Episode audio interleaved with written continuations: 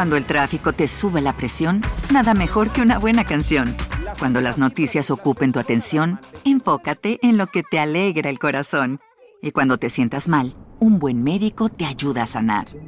Sabemos que mantener tu salud es tu prioridad, también es la nuestra en Kaiser Permanente, donde trabajamos juntos para cuidar de todo lo que tú eres. Kaiser Permanente, para todo lo que tú eres. Kaiser Foundation Health Plan of the Mid-Atlantic Stay Inc., 2101 East Jefferson Street, Rockville, Maryland, 20852.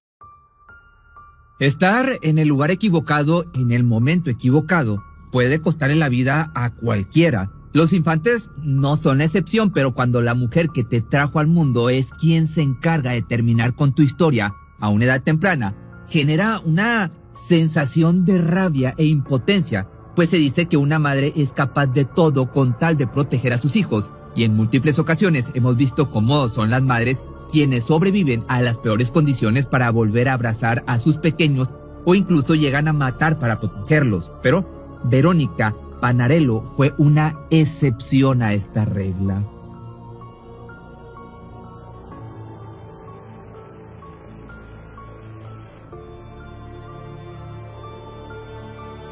La tarde del 29 de noviembre de 2014, la vida de la familia Estribal cambió por completo, dando un giro del que no se podía volver. Ese día, Verónica acudió a la escuela donde estudiaba su pequeño hijo Loris para recogerlo y regresar a casa. No obstante, al llegar a las instalaciones, las maestras le informaron que el pequeño no había asistido a clases.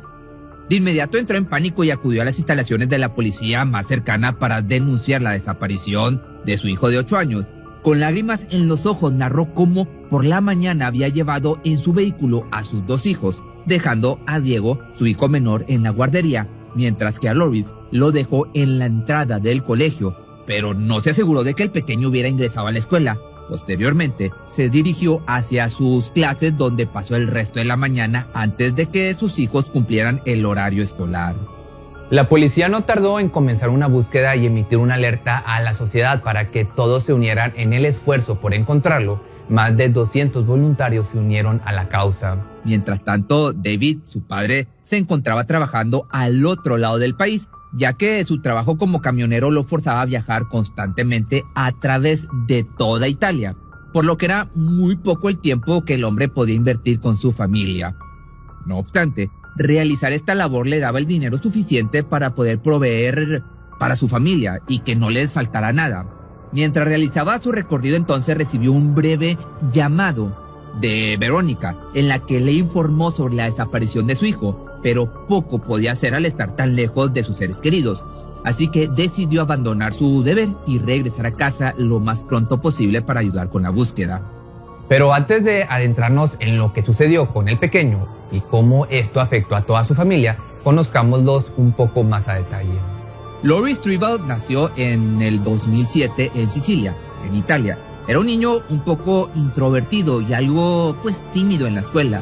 A menudo se le veía jugando solo o realizando sus actividades escolares por su propia cuenta. Sus maestras solían decir que era un niño muy inteligente y educado, pese a ser muy poco social. Sin embargo, fuera del colegio su actitud era completamente distinta. Disfrutaba asistir a sus clases de karate todos los días y demostraba tener mucho talento para esto. Además, en casa todos lo llenaban de amor, cariño y atención. Aunado a esto, cuidaba mucho a Diego, su hermano pequeñito, a quien le contaba todo lo que aprendía en la escuela y en sus clases particulares. Eran muy unidos desde su nacimiento. El momento favorito de los hermanos era cuando podían pasar tiempo jugando con su padre, pues como te platicaba era muy poco la frecuencia en que lo veían por su trabajo. Por otro lado, Verónica Panarello tenía 16 años cuando su madre la echó de casa tras una fuerte discusión, ya que no estaba de acuerdo con la relación que tenía con su novio David Stribal o Davide, algo así sería creo en italiano, un joven dos años mayor. Dado que ella no tenía dónde vivir, su novio le ofreció mudarse con él y su familia. Al año siguiente, tuvieron a su primer hijo Loris, lo que llevó a la pareja a contraer matrimonio ese mismo año. Poco después, Verónica quedó embarazada de Diego, el segundo hijo del matrimonio. Cuando la policía entonces, regresando a donde estábamos, emitió el reporte de la desaparición de Loris, esa misma tarde recibieron la llamada de Horacio Fidone, un hombre de 65 años de edad que se había unido a la búsqueda, mencionó haber encontrado el cuerpo del pequeño en un barranco del pueblo. Al llegar, los detectives confirmaron, lamentablemente, que se trataba del cadáver de un pequeñito, pero por la forma en que lo encontraron pensaron que se trataba de un pequeño de escasos recursos que vivía en las calles, dado que su ropa estaba desgarrada y deteriorada. Tras el hallazgo decidieron llevar a Verónica a la estación de policía para que identificara el cuerpo. Al verlo la mujer estalló en llanto y estuvo a punto de desmayarse, pues la imagen de su hijo con heridas en manos y cuello, además de haber sido encontrado con los pantaloncitos abajo, le daban a pensar actos inimaginables, que claro era una excelente actriz y más adelante te vas a dar cuenta. La policía de inmediato sospechó de Horacio, pues consideraban que era demasiado extraño que encontrara el cuerpo a pocas horas de haber comenzado la búsqueda. Sin embargo, el hombre señaló que para él era muy común visitar esta parte del pueblo, pues disfrutaba pasear a diario por la zona y que había sido su esposa quien lo convenció de unirse a la expedición, pero cansado de su insistencia decidió recorrer su camino habitual. Nunca, obviamente, esperó tal hallazgo. De igual forma, las sospechas no se disiparon por lo que el hombre fue arrestado y llevado a la estación donde lo interrogaron en repetidas ocasiones. Incluso solicitaron una orden de allanamiento para su domicilio y vehículo, pero no lograron llegar a nada, ya que la versión de Horacio se mantenía sólida. Pese a los esfuerzos de los investigadores por probar que estaba relacionado con el crimen, pues no podían estar más equivocados. Luego de que no lograron relacionar al hombre con este acto tan terrible, retomaron sus intentos por dar con el culpable. Incluso difundieron en los medios de comunicación varias líneas telefónicas para recibir pistas anónimas por su parte, por parte de la sociedad. Es imposible para mí perdonar a quien haya hecho algo tan salvaje a mi nieto. Loris era el príncipe de la casa y no vamos a descansar hasta que se haga justicia. Esto lo mencionó la abuela del menor en una entrevista. Por otra parte, al forense le tomó cuatro días realizar la autopsia del pequeñito, pues tuvo que hacer un análisis minucioso para determinar la forma en que le arrebataron la vida, ya que sus heridas y el nivel de fuerza que se había empleado en contra parecía ser desmedido. Se concluyó que había sido estrangulado con un cable telefónico y atado de manos. Pero pese a que su cuerpo fue encontrado semi, sin, semi desnudo, semi sin ropa, descartaron que hubiera violencia íntima contra el niño, lo que llevó a los detectives a pensar que el cuerpo había sido desechado de esa forma para desviar la investigación. No obstante, al forense le fue imposible recuperar rastros de ADN del atacante, por lo que nuevamente la policía se encontraba en un callejón sin salida. Sin embargo, todo cambió cuando tuvieron acceso a las cámaras de vigilancia del colegio y los negocios aledaños, debido a que pudieron notar en las cintas de esa mañana que en ningún momento se veía a Verónica llevar a su hijo a la escuela, contrario a lo que había declarado desde el inicio de la búsqueda.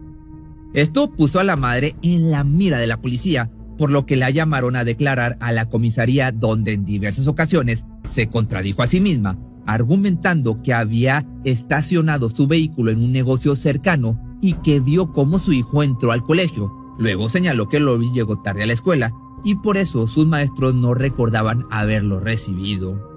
A diferencia de lo sucedido con Horacio, la versión de Verónica presentaba demasiadas inconsistencias que dispararon aún más las sospechas por parte de la policía. Además, los medios de comunicación comenzaban una campaña de suposiciones hacia ella como forma de presión. Ya días más tarde, los detectives tuvieron acceso a las imágenes de las cámaras de vigilancia de los vecinos de la familia, donde, para su sorpresa, se dieron cuenta de que durante la hora de la desaparición los dos niños se encontraban afuera del domicilio con su madre a punto de partir. Un par de horas después se puede apreciar cómo el pequeño Lori llega solo y entra a su casa. Curiosamente, esa llegada coincidía con el tiempo aproximado del fallecimiento, de acuerdo al forense por lo que la policía emitió una orden de cateo al domicilio de la familia. En el lugar encontraron diversos cables que coincidían con las marcas que el niño tenía en las muñecas y en el cuello. Los detectives no dudaron en arrestar a Verónica para acusarla de homicidio y de ocultar un cuerpo. Los medios de comunicación comenzaron a difundir la noticia del arresto, señalando que la mujer era culpable. No obstante, David defendió a su esposa en todo momento, señalando que ella era inocente y todo se trataba de un malentendido, pues sabía que su pareja era muy amorosa con los niños y que tenía una familia decente. Todo esto es solo una forma de desviar la atención. Hay un asesino allá afuera y no es mi esposa. Ella es una gran madre que ama a su familia y nunca intentaría lastimarlos. Al contrario, hubiera dado su vida por proteger a Loris. Esto evidentemente lo mencionó David para un periódico, pero estaba muy lejos de la realidad. Tras el arresto, la fiscalía no le permitió a la mujer la libertad provisional, argumentando que existía una gran posibilidad de que la mujer hubiera, le hubiera quitado la vida a Loris tras un arrebato de furia. Pero Verónica seguía pegada a su versión de haber llevado a su hijo a la escuela y que había sido raptado. Sus abogados, por otra parte, hicieron todo lo posible por demostrar su inocencia, pero no consiguieron convencer al fiscal de permitir salir bajo palabra. El aislamiento de la mujer y su estancia tras las rejas comenzaron a surtir efecto, ya que en días posteriores inició a, o comenzó a dar diversas versiones de los hechos a la policía. La que más resonó en los detectives fue que tras dejar a Loris en la escuela, el pequeño regresó caminando hasta su escuela. Al regresar ella a casa lo encontró sin vida y con los cables alrededor del cuello. En su declaración, todo había sido un desafortunado accidente. Luego, describió cómo, llena de pánico, tomó el cuerpo del niño en brazos, lo subió a su auto y abandonó el cuerpecito en el barranco donde Horacio lo encontró. Todo esto para evitarle a su familia la pena de saber que todo había sido un accidente que sucedió dentro de su propia casa accidente, según ella. Tras estas declaraciones, sus abogados aprovecharon para señalar que la mujer no se encontraba en pleno uso de sus facultades mentales y solicitaron diversas pruebas psicológicas para establecer que la madre no podía enfrentar un proceso de juicio. No obstante, las cosas no salieron como lo esperaban, ya que los exámenes arrojaron que se encontraba completamente, pues, cuerda y no presentaba ningún rastro de psicopatía o algún otro trastorno de la personalidad.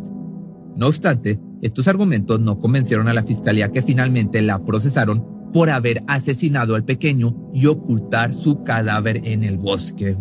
Verónica pasó un año completo en prisión sin llamar la atención ni recibir visitas, hasta que dio una nueva versión de los hechos a las autoridades en la que inculpaba también a su suegro Andrea Stribal de haber sido cómplice del, homicidio y ordenarle ocultar el cuerpo de Loris.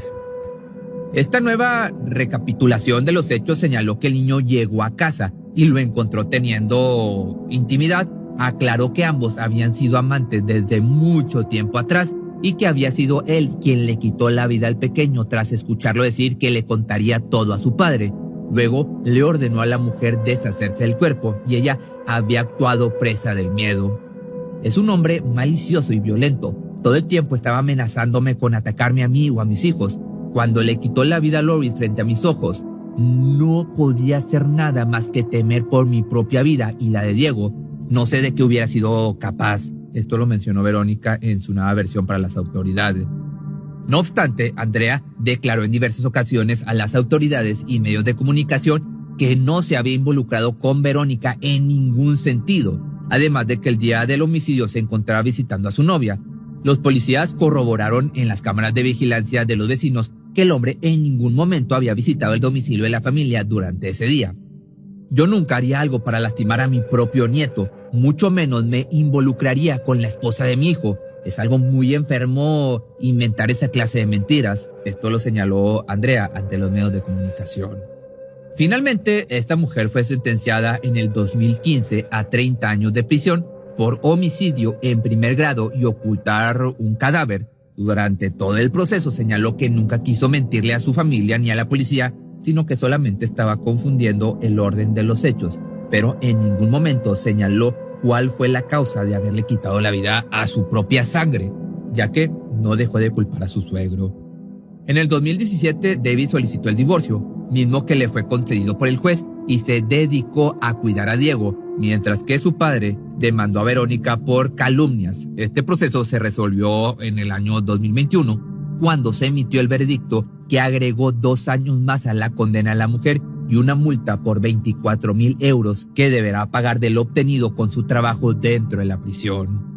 Desafortunadamente no podremos conocer el verdadero motivo que la llevó a cometer un acto tan atroz contra su propia sangre, ya que las versiones presentadas por ella tienden a cambiar constantemente y pues no sé qué tan conveniente sea si en algún punto sea bueno saber la verdad, pero igual tú déjame tus comentarios aquí abajo y recuerda seguirme, seguirme en mi nuevo TikTok que estoy como Pepe Misterioso. ¿No se merece tu familia lo mejor? Entonces, ¿por qué no los mejores huevos? Ahora, Egglands Best están disponibles en deliciosas opciones. Huevos clásicos, de gallina libre de jaula y orgánicos de Egglands, que ofrecen un sabor más delicioso y fresco de granja que le encantará a tu familia. En comparación con los huevos ordinarios, Egglands Best contiene la mejor nutrición como 6 veces más vitamina D, 10 veces más vitamina E y el doble de omega 3 y B12. Solo Egglands Best. Mejor sabor, mejor nutrición, mejores huevos. Visita egglandsbest.com para más información. Cuando el tráfico te sube la presión, nada mejor que una buena canción. Cuando las noticias ocupen tu atención, enfócate en lo que te alegra el corazón. Y cuando te sientas mal, un buen médico te ayuda a sanar. Sabemos que mantener tu salud es tu prioridad, también es la nuestra en Kaiser Permanente, donde trabajamos juntos para cuidar de todo lo que tú eres. Kaiser Permanente, para todo lo que tú eres. Kaiser Foundation Health Plan of the Mid-Atlantic Stay Inc. 2101 East Jefferson Street, Rockville, Maryland 20852.